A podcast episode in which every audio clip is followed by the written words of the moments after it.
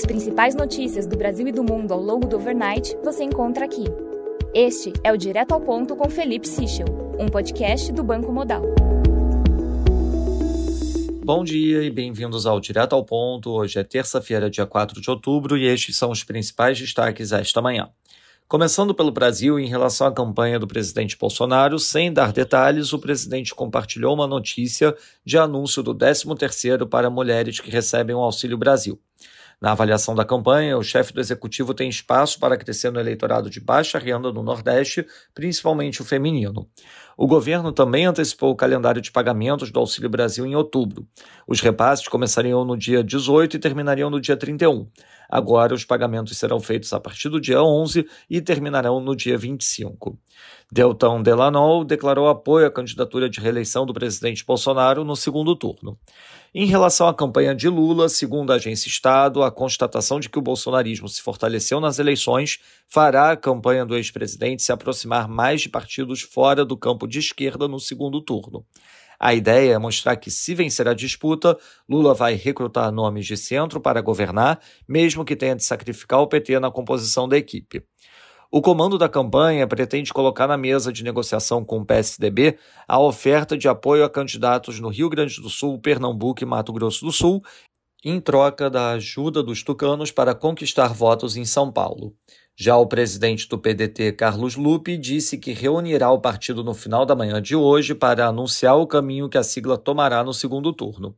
Lupe afirmou que conversou com a presidente do PT, Gleisi Hoffmann, ontem e que sugeriu a ela que os petistas incorporem três propostas de Ciro Gomes, sendo elas o programa que prevê zerar dívidas do SPC, o plano de renda mínima e um projeto de educação em tempo integral. Segundo o Globo, Ciro Gomes vai acompanhar a posição do seu partido sobre quem apoiar no segundo turno. A informação foi confirmada pela assessoria de imprensa do presidenciável. Passando para o setor internacional, no Japão, o Tóquio CPI de setembro teve leitura de 2,8% em linha com o esperado. Já o Tóquio CPI X Fresh Food and Energy teve leitura de 1,7%, acima do esperado 1,6% e também acima da leitura anterior de 1,4%. Na Austrália, o RBA elevou a taxa de juros em 25 pontos base para 2,6%. A mediana do mercado apontava para um movimento de 50 pontos base, mas este não era um passo consensual. Na Ucrânia, o Kremlin indica que Putin deverá assinar a lei incorporando regiões anexadas da Ucrânia hoje.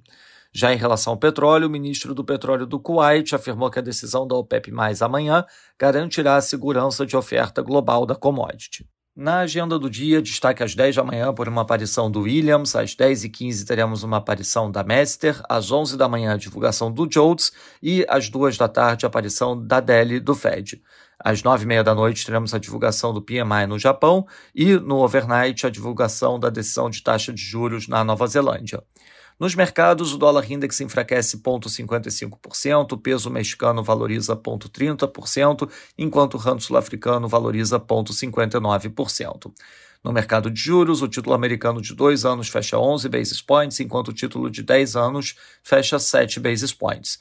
Já no mercado de juros europeu, o Bund título alemão de 10 anos fecha 13 basis points.